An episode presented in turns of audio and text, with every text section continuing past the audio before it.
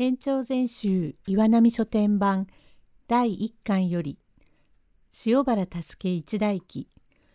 第14編第14回。死を恋役を結ぶは自家の刑をなすにあり金を捨て道を治めまさに公衆の弁を図らんとす。前半道連れの小兵が前右衛門の店に座り込んで動かないので助けは改心するように説得します。用語解説。生空。空空しいで任せのこと。めくされ金。はした金の意味。さいづち野郎。出しゃばり野郎ということ。世界の人。世の人。世間の人という意味。山口や前右衛門のうちでは道連れとあだ名をされましたごまの灰小兵がゆすりに参りましたがただいまではゆすり語りをする者も悪妻に長けておりましていろいろ後者になりましたがその頃はゆすりをする者が商人の店先へ参りさあ叩き殺せと言ってどっさり座り込みますと表へ黒山のように人が立ちまして外文が悪いから余儀なく10か20の金を持たして返したものですがただいまではそういうことはできません。すぐにおまわりが参りまして「はあこりゃ文書へ参れ」何度申しますからなかなかできませんが昔は大家ほどこういうことをされると困ったもので山口や前右衛門は家へ帰ってみるとこの騒ぎですからすぐに医者を呼びにやりまして八右衛門を領事してもらい表からこんなところを覗き込まれてはならんからというので奥へ通そうと申しても小平はどうしても動きませんでしたが小平もだんだん考えてみるにここで言うことを聞かなければために悪いと思いまして奥の六畳の座敷へ通りました。すると主人前右衛門をはじめ助けも番頭も参りまして前右衛門これは五平さんとか初めてお目にかかりましたが私も今帰ったばかりで詳しいことは知りませんがお前さんは私どもの大事な荷主に毒薬を飲ませ体を効かなくして証文を持って語りをしようと思って店へ来たところがうちの奉公人の助けがお前を知っていて化けの皮が現れたから突き出してくれろと言うそうだが悪党の方にはどういう法があるか知らないがうちでも縄付きを出すことは好まない。助けが見表したのは腹も立つだろうがそんなことを言ってもしようがないから私が特進の上で20両あげよう。語ったといえばお前の罪も重くなり私も心持ちが悪いからこの20両を持って帰っておくれ。ことに暮れではあるしするからこれで辛抱しておくんなさい。小平。へえ、ありがとうごぜえやす。これはお初にお目にかかりました。わしゃ小平というごまの兵でごぜえやす。さっき番頭さんに言う通り八右衛門という荷主が山口屋へ為替を取りに行くというから少しでもそういうことを聞いちゃ売っちゃっちゃおけねえから荒っぽい仕事だが頭でついて毒を飲ませ生空を使ってこっちの店へ来たところが山出しの助けの畜生に見表された上からはわしゃ縄にかかって出るのは承知さ。わっちがドジを組んだって他とは違い山口屋善右衛門さんという立派なうちだから20や30のめくされ金をもらって帰ったと言っちゃ盗っ人仲間へ恥だ。さあどうか突き出してくだせえ。わっちが突き出されればお前さんには遺恨はねえが助けてめえを抱いていってくせえ飯を食わせるからそう思え。助け。どけ抱いていくんだ。わからねえやつだ。牢へ連れて行くんだ。ふーん、牢へ行くの、出て行くというのか。てめえ、これで黙って帰れば、旦那が金をくださるから、黙って帰った方がよかんべえぜ。黙っていろ、このさいづち野郎め。引っ込んでやがれ。前衛も。まあまあ、これは山出しで何も知らないものだから、そんなに腹を立たないで帰っておくれな。小平。いや、帰らねえったら帰られねえや。どうせ細ったそっくびだから、三尺高えところへ板つきになって、小塚っ腹か鈴ヶ森へさらされた時に、ああ、いい君だと言って笑ってくだせえ。その代わりに、助けを抱いて行かなくっちゃ腹が言えねえのだ。助け。これ、小平。それじゃこれほど旦那様がことを分けて言っても、てめえは聞かねえのか？クソでもくらえ。旦那様、まことに愛すみません。あんたに迷惑をかけますめえと思ってるに、どう言っても聞かねえ。おい小平、旦那がお慈悲で二十両という金をくれべえというに、それ聞かねえといわばしようがねえが、これ小平、我は情けねえ人だな。わしからことを起こして旦那様にご迷惑をかけてはすまねえし、我を突き出してこななうちに難儀のかかるのを見てはいられねえから、俺は悪いことをした覚えはねえが、連れて行くなら勝手にしろ。我の先へ立って縄にかかるべえ。殺すなら殺せだが、我いくら気をもんで俺を殺すべえとしても、人間というものは命の尽きねえうちは死ぬ気遣いのねえものだ。寿命が尽きたらいくら助かりてえと思ってもダメだ。はあ、どんな火の中水の中でも情妙のあるうちは死なれねえもんだから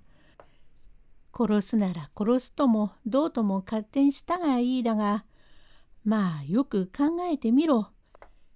実に悪党というものは人の情けもわきまえねえと見えて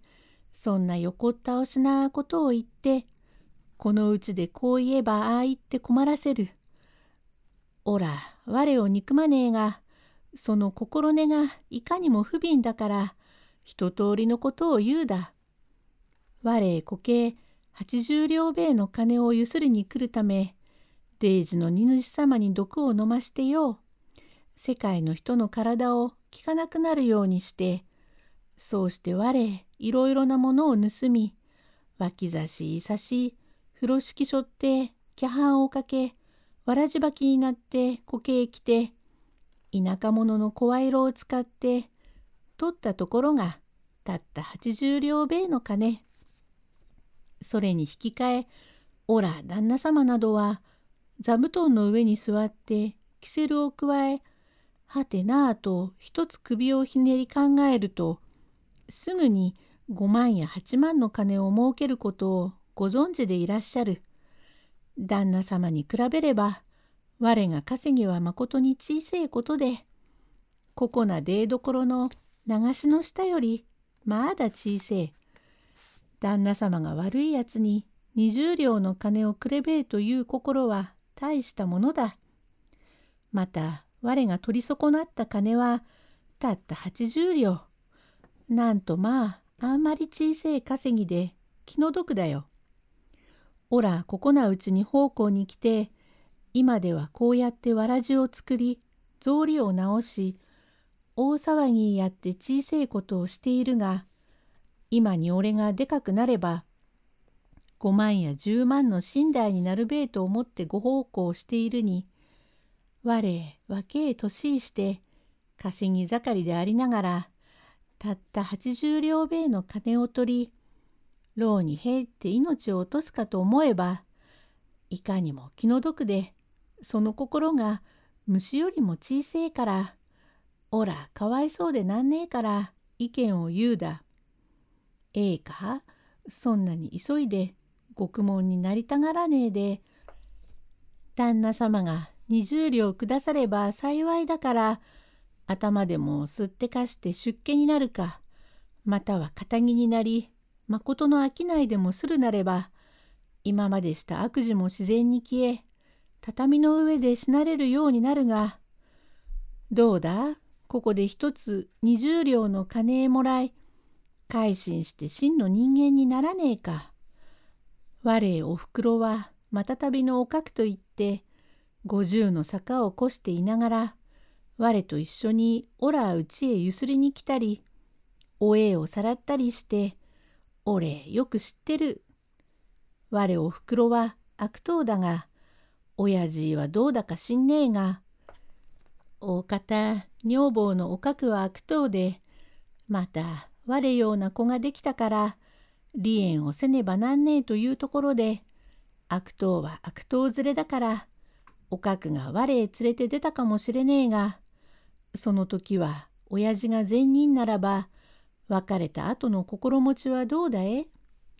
あああいつが真人間ならば俺心平はねえものを悪党の子ができたから仕方なく追い出したが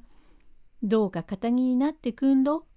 悪い心をやめ真人間になればいい今一度会いてえもんだと親父が達者でいれば我がことは片時も心に忘れる気遣いのねえもんだから親父に呈してもまことにおら気の毒に思うだ。おら我を憎むじゃねえ。かわいそうだと思うから悪いことをやめろや。これ堅気になれや。大騒ぎやって首を投げ出して取ったところが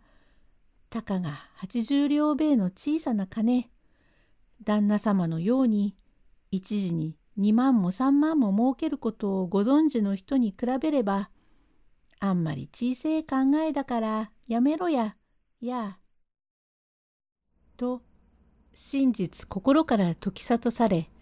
悪人ながら小平は肝に感じましたか、黙念として腕を組み、うつむいて何か考えていましたが、しばらくして首をもたげ、助けの顔をつくづく見まして、やい助け、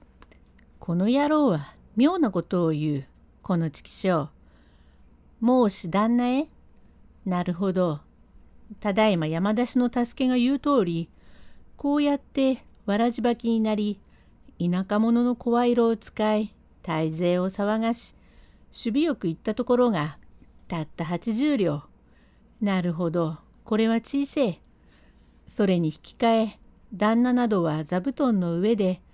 くわえキセルをしながら、一つ首をひねれば、5万も8万も儲かるというその人に比べれば虫より小せえといえばなるほど小せえ。それにこの野郎の言う通りおふくろはわっちのガキの自分離縁になりわっちを連れて出て行く時親父は腕を組んでポロリポロリ泣きながら俺のせがれにこんな悪党ができるとは何たる因果だろう。このガキが真人間ならばと言いながら下をうつむいていたが今までこんなことは誰にも言わなかったがこの野郎は妙なことを知ってる。ちっと変わっていらこんちきしょう。助け。何が変わってる？おら方で変わってるじゃねえ。我へ方の根性が変わってるもんだから当たり前の正直なことを言っても我がには違っているように聞こえるのだ。おら、まっすぐのことを言うだよ。おかしい畜生だ。いろいろなことを言いやがる。もうし旦那へ。わっちゃ二十両はいりやせん。こいつの前へ対しても、金相をもらっちゃ決まりが悪くって消えられやせん。旦那へ、わっちはなんだか変な心持ちになって、強いことも言えなくなった。助け。ダメだな。さっさと帰れだが、せっかく金くれべえとおっしゃるこんだから、いただいてゆくがいい。何？金はいらねえが。旦那へ、どうか裏口からそっと出してくだせえ。と、小平はしおれ果てて衣類から脇差しまで残らず起きこそこそと裏口から出て行きました。後では皆々ほっと息をつき安心いたしなお荷主八右衛門に手当てをいたしますと2日ほど経ちまするうちに大きに口も聞けるようになりました。番頭まあおめでとうございました。八右衛門どうもはあなんとも初めて参りこういうご厄介になろうとは心やせんことでしかしおかげさまで命には別状ねえで大きにありがとうがんした。国の方へは異彩を書いて23日遅れて帰ると書面を出しやんしたから安心もしべえがこちらで危ねえこと金を取られようとしたが助け丼とやらの意見で泥棒もたまげ塩垂れ果てて帰ったわ。えれえ奉公人だね。わしたまげやした。年まだ若えがね主人まことに妙なやつで時々変なことを申します。八右衛門ともかくも助け丼をお呼びなすってくだせえ。わしもお目にかかっておきてえから。助けや、助け。ちょっと来な。へえ、なんでがんす。やあ、助け丼。おめえ実に関心な人だ。泥棒に意見をするのをわしそばで聞いてやしたがおめえがこの泥棒のバカ野郎と言うから手向けでもするかと心配していると泥棒が首かたげて変なことを言うやつだと言ってたまげて帰ったがまことに妙な人だ。おめえのおかげで80両の金数取られねえでまことにありがてえ。と言いながら金子を紙に包み「担当ではねえがどうかこの20両取っておいてくれ。わし江戸見物ちっと長くすれば小机になってしまうのだがあんまりえれえ奉公人でボロを着て墨担いでる人には珍しいからどうかこれを取っておいておくんなせえ。よろしゅうごぜやす。いりやしねえ。少しばかりだが、年季が明けて国へ帰る時の足しにもなろうから、取っておいてくれ。主人。ありがたいことで、大金だがせっかくのおぼし飯だから、いただいておくがよかろう。助け。ありがとうガンスが、わし金いただきますめ。そんなことを言わずに取っておけ。何もあんたにしたことじゃねえからわしいただきやせん。ここなうちの旦那様には命助けられ大恩を受けたご主人様と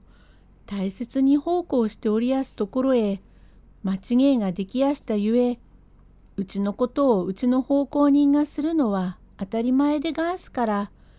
どうも20両という金を受け取るわけはがんしねえからもらわれやしねえダメでござりやす。主人せっかくおっしゃることだからいただいておきなよ。八右衛門様